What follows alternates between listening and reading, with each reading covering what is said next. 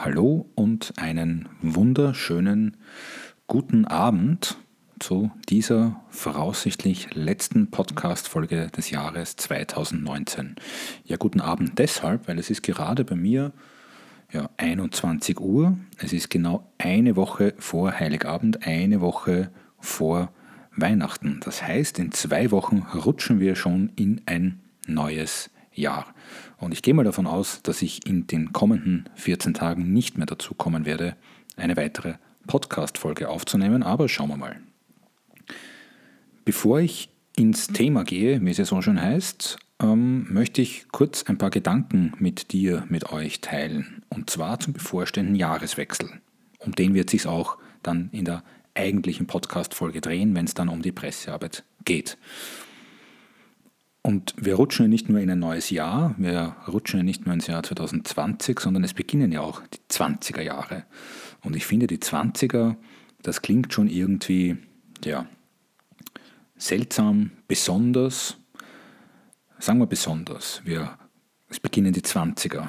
Das klingt für mich so ein bisschen nach lebendiger Geschichte, die Jahre, über die wir doch manches gelernt haben, viel gelesen, zuletzt auch gesehen. Stichwort Babylon Berlin, wer die Serie vielleicht noch nicht kennt, kann man sich durchaus mal anschauen. Gibt es jetzt, glaube ich, eine neue Staffel, die äh, irgendwann demnächst mal rauskommt oder schon rausgekommen ist, ich weiß es nicht.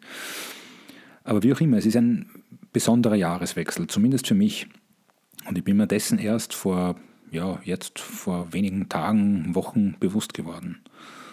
Und zwar deshalb, weil und das teile ich ja vermutlich mit sehr vielen Menschen, äh, meine Großmütter in diesen Jahren aufgewachsen sind, in den 1920er Jahren. Eine meiner Großmütter wurde in den 20ern geboren, die andere war 1920 gerade ein paar Jahre alt und sie eint das Schicksal mit vielen, vielen anderen Menschen, dass sie in eine sehr undurchsichtige, unübersichtliche Zeit hineingeboren worden sind. Der Erste Weltkrieg war gerade vorbei, gefolgt von den goldenen oder wilden Zwanzigern, wie man immer sie auch nennen mag, die man spontan natürlich mit New York oder klarerweise auch mit Berlin in Verbindung bringt.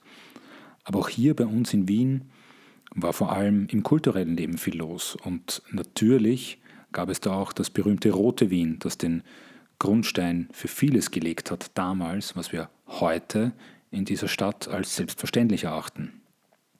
Und ganz am Ende der 20er waren meine Großmütter und mit ihnen Millionen anderer Menschen, ja, man kann sagen, gefangen in einer Abwärtsspirale aus politischer Polarisierung und Weltwirtschaftskrise. Mit allen bekannten Folgen. In diesem Sinne machen wir es besser und ich wünsche dir schon jetzt ein wunderbares Weihnachtsfest, schöne Feiertage und vor allem alles, alles Gute für die kommenden zwölf Monate. Und jetzt geht's weiter mit meinem Podcast.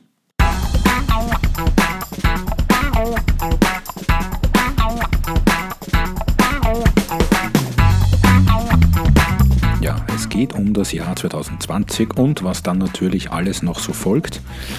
Und wir sind ja beim Thema PR und Pressearbeit. Ähm, der Jahreswechsel ist ja immer so eine Gelegenheit zurückzuschauen, aber vor allem um nach vorne zu schauen. Und natürlich gibt es allerorts Vorschauen, was denn das kommende Jahr so bringen möge, natürlich auch in der Kommunikationsbranche. Und es gibt da eine Website, die ich sehr schätze, Sword and the Script nennt sich die. Der Link steht natürlich in der Episodenbeschreibung. Ähm, das ist die Website von einer US-amerikanischen PR-Agentur, und die veröffentlicht jedes Jahr gegen Ende des Jahres äh, zwischen 20 und 30 Prognosen von verschiedenen Menschen, die in der Kommunikationsbranche arbeiten, die einfach ins neue Jahr schauen und sich überlegen, was es da wohl Neues geben könnte. Und in diesem Jahr freue ich mich sehr, dass ich einer dieser 30 Menschen bin. Und ich habe mir das Thema Kleinunternehmer zur Brust genommen, sozusagen, ähm, weil ich der Meinung bin, dass Kleinunternehmer, Einzelunternehmer, auch die viel zitierten Solopreneure, wenn ich an diese Menschen denke und an das kommende Jahr und natürlich nicht nur ans Jahr 2020, sondern wir reden einfach von den kommenden paar Jahren, da könnte ich mir einfach gut vorstellen, dass diese Menschen, und wenn du dazu zählst, dass du auch wenn du vielleicht nicht in einer so kommunikationsaffinen, PR-affinen Branche, medienaffinen Branche arbeitest, dass du im Kampf um Aufmerksamkeit und Sichtbarkeit zulegst. Ich glaube, dass Unternehmer wie du dann nicht mehr nur, unter Anführungszeichen, nur auf die eigene Facebook-Seite oder den eigenen Instagram-Account setzen, sondern auf einen coolen, cleveren, lässigen Mix aus Pressearbeit und Content, den du auf deinen eigenen Kanälen platzieren kannst. Warum glaube ich das?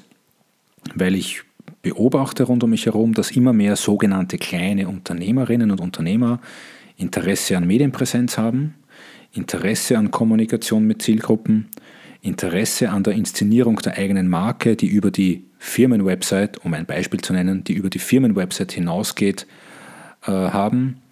Und das quer durch unterschiedlichste Branchen. Ich habe, glaube ich, ich weiß nicht, mit wie vielen Menschen heuer gesprochen, die wirklich null Berührungspunkte haben, was ihre Jobs angeht. Und sie alle eint irgendwie dieses Ziel, da mehr zu machen. Ich habe mit jemandem gesprochen, der in der Abwasserwirtschaft arbeitet. Ich habe mit jemandem gesprochen, der im Journalismus arbeitet, der sich selbstständig macht und, und äh, Social Media Creator wird. Also und, und, und. Ja. Also es gibt so viele Möglichkeiten. Und ich denke auch, dass es eine große Chance für die PR-Beratung ist, diese Unternehmer, also dich, dir, die Unterstützung anzubieten und dich zu ermutigen, gegenüber Medien und potenziellen Kunden deine Geschichte zu erzählen. Und apropos Geschichte. Ich habe vor ein paar Tagen äh, auf meiner Website einen, einen kurzen Artikel veröffentlicht und auch auf meinem Instagram-Account und da geht es um das viel zitierte Alleinstellungsmerkmal. Es heißt ja immer, du brauchst ein Alleinstellungsmerkmal, du brauchst diese, diese eine Sache, die dich von anderen abhebt. Und ich habe mir für mich selbst überlegt, habe ich sowas eigentlich? Und ich gebe die Frage auch gleich an dich weiter. Hast du sowas als Unternehmerin? als Unternehmer, ein eindeutiges Alleinstellungsmerkmal. Und wenn du dich fragst, eigentlich habe ich das nicht, dann kann ich dir sagen, ja, ich auch nicht. Zumindest wäre es mir jetzt bisher noch nicht so wirklich bewusst geworden. Und ich erkläre dir auch gerne warum. Ich bin PR-Berater. Das steht so auf meinem Gewerbeschein und das steht noch bei ungefähr 2000 anderen Menschen in Österreich auch auf dem Gewerbeschein. Man kann also sagen, dass die Konkurrenz da ähm, ja, nicht gerade klein ist. Und jeder Selbstständige kennt irgendwie mehr oder weniger das Problem, du kämpfst ununterbrochen an allen Fronten um Aufmerksamkeit, tagtäglich. Und ganz ehrlich, manchmal nervt mich das wahnsinnig und manchmal zermürbt das wahnsinnig. Für mich gibt es aber so ein paar, ich nenne sie Zauberwörter, bitte mit äh, Anführungsstrichen versehen, weil es sind natürlich einfach jetzt nur so ein paar Schlagwörter, die ich in den Raum werfe, von denen ich der Meinung bin, dass sie Selbstständigen Kante und Profil geben können. Und bitte, ich behaupte nicht, dass das die allgemein gültige Wahrheit und Weisheit ist. Ich habe die Weisheit nicht mit dem Löffel gefressen. Das ist einfach meine ganz persönliche Einschätzung nach knapp drei Jahren Selbstständigkeit.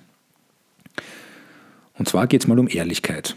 Ich finde, um Kontakt mit Kunden oder mit potenziellen Kunden muss man ehrlich sagen, was man kann und was man nicht kann, wofür man nicht der richtige Ansprechpartner ist. Dazu bringe ich demnächst eine eigene kurze Episode, äh, wo es um ein Erstgespräch geht, das äh, mit einem potenziellen Kunden, der dann nicht Kunde wurde, äh, das sehr interessant verlaufen ist, aber sehr aufschlussreich. Zweiter Punkt, Empathie. Verständnis für die Probleme und Sorgen der Kunden. Punkt. So einfach ist es. Wenn wir uns nicht auf die Kunden einlassen, wird es schwierig. Klarheit. Für mich heißt Klarheit klar im Angebot, klar in der Ansprache. Ist ein Ding, an dem ich noch, auch noch sehr viel arbeiten muss.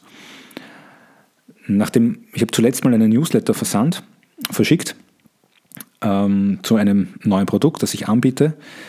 Und es haben sich quasi in der Sekunde, in der ich es verschickt habe, äh, in der ich den Newsletter verschickt habe, zwei Leute von der Liste abgemeldet. Aber das ist auch völlig okay. Ich will ja auch nur jene Menschen erreichen, die mit meinem Angebot wirklich etwas anfangen können. Und es gab zeitgleich, Gott sei Dank, positives Feedback und auch gleich eine Käuferin im ersten Schwung. Hat mich sehr gefreut. Dritter Punkt, na, der vierte schon, Nein sagen. Für viele, mich eingeschlossen, ist das mitunter die schwierigste Sache von allen. Weil natürlich wollen wir alle diesen einen neuen Kunden gerne haben, ist ja klar.